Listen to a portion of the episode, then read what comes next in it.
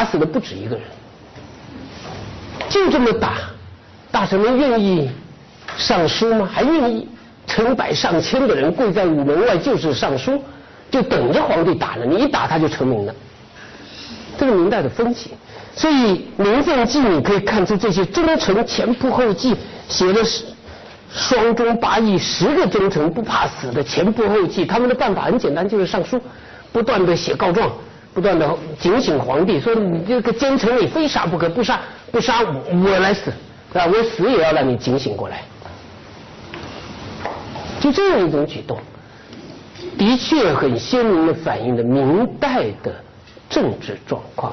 和明代的时代风貌，就是这种行为在明代能发生，而且能成为一种风气，而且成为一种社会风气以后，还很快的得到大家的反响认定，这是很少有的，这是很少有的。甚至民间传说故事的，在这笔记里头有记载，小孩在吵架、打架，小孩在打玩玩玩玩那个打打打仗的游戏，那么一个专忠诚，一个专奸臣，那么。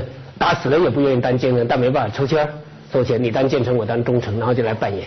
那么这个时候当奸臣的刚好抽到了这个个比较大，当忠臣的个比较小，那么就开始奸臣打赢了忠臣，当然他个大了，是吧？打赢了忠臣，拿起棍噼里啪啦噼里啪啦打，说你你你你你告饶了没有？你认罪了没有？那个忠臣躺在地下，小孩儿小小不点小孩躺在地下，就说我打死我也不认罪，你把我打死了，我都是忠臣。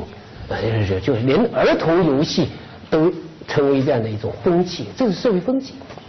懂得了这个社会风气，你才能明白为什么明清易代之际，在明清两个朝代交换的时候死了那么多的人，那么多的人为了明朝，为了一个很腐败的朝廷，愿意牺牲自己的生命，你就可以明白。那么你去回想。当宋元一代之际，宋南宋被元朝给灭的时候，有多少人前仆后继的去死？连文天祥都没有好好去死，文天祥都是被抓走的，被俘虏的。俘虏了人家生计文天祥，那他说你非死不可？你不死，无法告慰天下父老。啊，生计文天祥也是一个很有意思的故事，啊。你还没死呢，我生计你，啊，逼着你死，你不死不行。所以文天祥在那活着活到最后，忍无可忍，还得死，还得死。但是明代不一样，明代末年很多人是真死，甚至文学作品里头，那个那个很著名的文学家像陈子龙，大家感兴趣的话，看看陈子龙的传记也很有意思。陈子龙很著名的一个这个名士，是吧？明代末年很著名的一个名士，在明清易代之际的时候，他本来可以不死的，到处流浪，到处逃难，可以不死的，但大家就一直逼他死，说你要不死，无不足以成名，你要不死，就有愧于你作为陈子龙作为一个名士的这种风范。是在这种情况下，他不得不死。所以这是一种风气，这种风气在《宝剑记》在《名凤记》这样的作品中都得到了很鲜明的表现。这是咱们阅读这些作品可以有一些新的体会的。呃，这种作品比就这种戏曲作品，它所反映的这种精神，甚至比一般的史料里头传记的记载，比一般的叙事文的记载，啊，比一般的这个诗歌的表现，比一般的这个。呃，小说的展现还要生动，还要生动。这个大家可以感兴趣的话可以看一看。那么第四节讲的是沈景和吴江派，啊，沈景和吴江派。沈景最重要的特点是在戏曲格律、戏曲音乐上做了很大的发展，也就是说奠定了现有的咱们现在知道是昆曲的一个基本的音调，呃，基本的音调、基本的音乐的格律方面的特点在。沈景这充分的加以肯定，但是沈景不仅是音乐上下了巨大的功夫的，而且呢，在传奇创作上也有他的一些特点，形成了一个流派，叫吴江派。那么这是戏曲史上一个势力很大的一个流派。这是第四节，第五节是《焦红记》。那么在汤显祖和沈景的创作之外，明代后期还有一些很著名的戏曲作品，包括《焦红记》。《焦红记》现在很有意思的翻译成英文了，啊，翻译成英文的那个 这个《交红记》。那么有《红梅记》《玉簪记》，有《东郭记》，还有其他的二百二十七页讲到的其他的一些作品，还有把这些著名的兰溪和传奇作品汇编成六十种曲等等这些介绍。那这些介绍，这些介绍因为时间关系，咱们没有办法一一的在课堂上讲述。那么，呃，对明代文学感兴趣的同学，愿意扩展阅读的同学，可以找这些剧本来读。一般的大部分作品在这个呃十大悲剧集、十大喜剧集、十大悲喜剧集里头都有。对这几个作品，大概大部分都有，那都有，都感兴趣的话可以看一下。因为这几个作品的流传都是非常广泛的。呃，《交红记》《红梅记》。《玉簪记》在现在舞台上还在不断的演出，《东郭记》当然是不好演，呃，这是一个文人气息非常强的一个作品，但是很有趣，很有趣，是很少见的一种讽刺剧。那么这种讽刺剧实际上是对官场所谓官场现形记了，啊，对官场的一种一一一种描写。呃，详细的咱们就不不说了，大家看一下文学史的介绍。第六章，汤显祖和。临川四梦，那今天下一节课咱们就要讲到汤显祖了。那么第一节是汤显祖的生平及文学思想，这个咱们后面要做一些补充的介绍。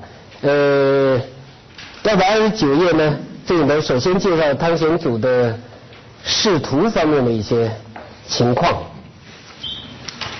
那么这是在二百二十九页第二段第三段。那么二百三十页介绍汤显祖的思想，尤其是他的文艺思想上的一些特点。在文艺思想上一些特点，就是汤显祖是以言情为核心的这种文学思想啊，或者说文艺思想。好，这个是第一节。第二节关于汤显祖的情，咱们后面要做一些辨析，啊，会有一个简单的辨析供大家参考。第二节传奇代表作《牡丹亭》。牡丹亭现在还活在舞台上，而且成为很热闹的一种世界性的文化现象啊！不仅仅是中国的了，是世界性的文化现象。所以关于牡丹亭呢，咱们准备专门讲一下。那大家可以看到这里头的相关的一些介绍，就牡丹亭的来历，是吧？牡丹亭的这个故事的梗概，那牡丹亭的这个主题，那牡丹亭的一些主题。但对这个主题的概括，我有不同的看法。这个到时候讲的时候，咱们再说这个问题。就是到底《牡丹亭》这个情是什么，理是什么，对吧？怎么来理解，是吧？或者怎么来阐释这里头的情和理的关系？接下来是杜丽娘的形象，那杜丽娘的形象，那么杜丽娘的形象本身是情的一个化身了。那所以杜丽娘形象的展开，实际上是情的内涵的一种展开过程。那么怎么看这个展开过程？呃，二百三十五页呢是《牡丹亭》的艺术特色，包括那种浪漫的色彩，是吧？那个里头表现的呃理想的色彩，那包括抒情诗的色彩，还有它的语言的特点，还有它的语言特点。这个咱们因为讲课的时候还要做一点点的补充。所以大家可以从文学史上，你的介绍比较详细的，所以咱们还会做一点补充。好，这是第二节，第三节，紫钗记、南柯记、邯郸记，就是所谓临川四梦，或者叫玉明堂四梦，加上牡丹亭，啊，加上牡丹亭。那么紫钗记、南柯记、邯郸记都是根据谭传奇小说改编的，这也是汤显祖作品的一个特点。就是改编，汤显祖作品的特点是有本事来源的，所以阅读汤显祖的作品，一个前提就是一定要把它来源的那个故事放在这一起对读，你才能知道汤显祖创造了哪些东西，哪些是汤显祖创新的地方。所以包括《紫钗记》，《指南记》最主要的创新的地方是加上那种政治色彩。那么这个政治色彩延续下来，就到了南柯记和邯郸记，都搁到唐代的政治背景当中去描写，但是人物都是虚构的，那人物都是虚构，这也是很有意思的一种写法。那么关于南柯记、它邯郸记，咱们的文学史介绍都比较详细的，对故事情节的介绍和内涵的一些介绍，包括对这个创作方式的一些介绍啊，对梦的这种创作方式也介绍，都做了一些说明。这个咱们就在课堂上就不再讲了，好吧？这个是关于文学史的一个介绍，简单的做一个说明。下面咱们来看徐渭与四生源的这个相关内容。首先是徐渭其人，呃，在座的应该有浙江人吧？咱每年都招浙江的同学，有有有绍兴人吗？啊，有绍兴老乡吗？我我我到绍兴去过，专门去拜访了徐渭的墓。啊，当然这是后修的，后修的还是有很多感慨。呃，这个徐渭、徐文长作为一个文人，居然成为一种民间传说的人物，而且有所谓徐文长故事，这在民间故事当中还是很著名的。有那么一个小册子，大量的民间传说故事，但这些传说故事都是一种智慧型的故事，呃。呃，刘基这个刘伯温的故事也是在民间传说的，但是这个就有点鬼斧神工了，是吧？徐渭呢，更多的还是一种人间的智慧，啊，包括对对子啊，包括作诗啊，包括其他的一些很有趣的故事。作为徐渭这个人，有几个特点咱们值得注意的。第一个特点就是他有才，但是无用。有才无用，这是诗意文人的共同的特点。就是他有才华，但是为什么他的才偏偏不能适应科举考试的要求呢？那么一旦提出这个问题，就可以进行更多的研究。就徐渭的才华是很高的，六岁的时候就过目成诵，我很。佩服这种过目成诵的人啊，这是不是东西一看就能记得住？我一看看十遍也记不住。十岁的时候，他写的文章就在满整个绍兴城里头轰动全城，到处流传。应该说他文章写的很好，而这种好的文章，在当时之所以流传，首先恐怕还是八股文写得好。你别的文章写得好，不容易流传。所以徐渭的八股文现在又没有传下来，咱们不知道。咱们当看他其他的文章，还是多多少少有点八股气。那么八股文的修养应该是还是不错的，经过比较好的一种专业训练，是吧？这种写作应应试训练应该还是有的。可是注意了，他二十岁考秀才的时候就名落孙山，而且二十岁以后一再的考举人，连续考了八次，到四十一岁也没考上。一直考不上，一直考不上。这呢，当然首先有个问题是为什么？我看了一些徐渭的传记啊等等，还没有人很深的去触及到这个问题。就是徐渭的才华为什么就不适应科举考试？同样一个问题，咱们也可以问，是吧？还可以问，比如说后面咱们要讲到蒲松龄，蒲松龄的才华为什么就不适应科举考试？就科举的八股文，因为这里头不是简单的说走后门啊。等等啊，这些问题不完全是因为八股文写得好的，应试文章写得好的，还是很多人考中的，很多人考中的，啊，并不一定是走后门。在明代这个呃贿赂公行，这是一个特点，啊，明代社会的一个特点。但是考试还是有它一定的公平性、公正性，还是有一定的东西。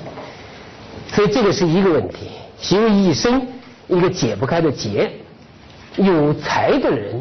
最怕的是他的才得不到社会的公认。换句话来说，徐渭觉得自己的才，并不是一种歪才，并不简单的是一种文学之才。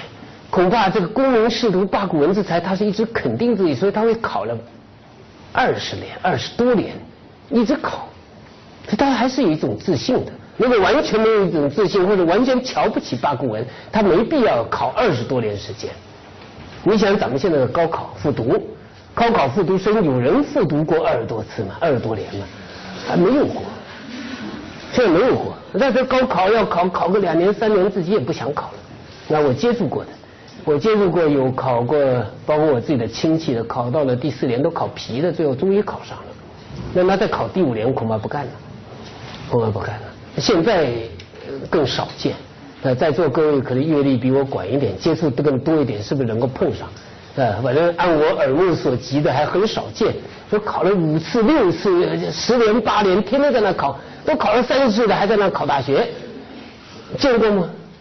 反正我还暂时没有听说过啊。怎么圆自己的这个梦？其位想圆自己的这个梦的一个内在的核心心理，就是要得到社会的公认，要在正常的渠道上得到大家的公认，这点是非常重要的。所以他在仕途上没有办法，只好入墓。入墓是中国古代文人一种改变自己生活地位的一种方式，实际上是寄人篱下的一种方式。这个入墓在明代还稍微少一点，也有，在清代就成为一种普遍的风气。清代的入墓问题有人专门研究了，还有专门的呃学学者、学术著作专门研究清代的入墓的问题。明代入墓也有很多人。那么徐渭入墓到胡宗宪呢，到他总督府里头当个幕僚。幕僚是什么意思呢？大家读了《红楼梦》就知道了。那个叫张官，叫不是人的，就是幕僚，是吧？就是幕僚，就沾人家的光，打死人也不是人。那么这些就是一些幕僚，就是给官僚们做点缀的那些人，没有正经的职位的那些人。他有职位，但是官僚聘他的，所谓秘书。秘书能干什么呢？因为做一个官僚，很重要的是公文，他必须写公文，他自己没时间，所以即使他自己很有才华，他也没时间写，所以需要一些文人帮他写，帮他写这个公文。因为公文的往返可以抬高官僚的地位。果然，徐渭曾经给胡宗宪写过一个很重要的公文，就是据说呢发现了一个白鹿，那么。这是很少见到的，很少见到，全身是白的鹿，上哪去找去？那么发现了白鹿就是一个吉祥，一个祥瑞，那么要进白鹿表，贺白鹿表要上表，别人写的都不行，徐渭笔不停挥，很快就写了一份。现在这个信大家可以，这这这个表大家可以在徐渭集子里头看到，的确很漂亮。哎，献给皇帝，果然胡宗宪就得到了重赏。得到重赏以后就非常欣赏徐渭，马上给他买个房子给他了。那个房子马上送他一栋房子，这不容易啊！现在这一栋房子好几百万呢，是吧？这是徐渭，养人鼻息，寄人篱下，过着这样的一种生活。有才的人，他的才用来装饰点缀别人的功业、别人的功名，而不是。自身的功名，在装饰点缀别人功名的时候得到的认可，而这种认可是非常可悲的。这是徐渭一个特点。第二个特点是他的思想的驳杂和性格的特点。思想驳杂，他自己讲叫半儒半士，还半侠。他的思想是非常驳杂的。他的性格的特点，他自己自为墓志铭。自从陶渊明写了自己的《五柳先生传》等等的东西以后，文人就有一种传统，自己给自己写传，或者活着的时候就自己给自己写墓志铭，还是传记，还是传记。那么徐渭给自己写墓志铭，其中讲了为为人，讲他自己的性格。独于义无所观时，则书众不为如父；一涉义所否，干尺垢。借会连，虽断头不可夺。讲义气，讲义气，性格比较刚烈。这种讲义气，性格比较刚烈，甚至到士为知己者死这样的一种地步，这是徐渭性格上的一种特点。这个特点跟他的出生有关系，不仅仅跟他的性格呃怎么形成的，跟他的出生有关系。跟他出生有关。苏徐渭的母亲是是丫鬟，徐渭是庶出的，他从来不能光明正大敲锣打鼓的宣扬自己的母亲。徐渭的身份，这种庶出的身份，决定了他在徐家本身地位不高，而在以后的社会上，一直地位也不是太高，就从家族上得到的地位不是太高，这点是很值得注意的。大家读一读《红楼梦》，都可以知道庶出所起的心理上的作用。那个贾探春、贾环为什么会有那种特殊的心理？两极，贾探春的自尊和贾环的那种自卑。贾探春的自所高自自诩和贾探春的堕落，呃，那个贾贾探春的那个自诩和贾环的那种堕落，形成很鲜明对比，但都是同样的庶出这个地位造成的。好，咱们先休息一下吧。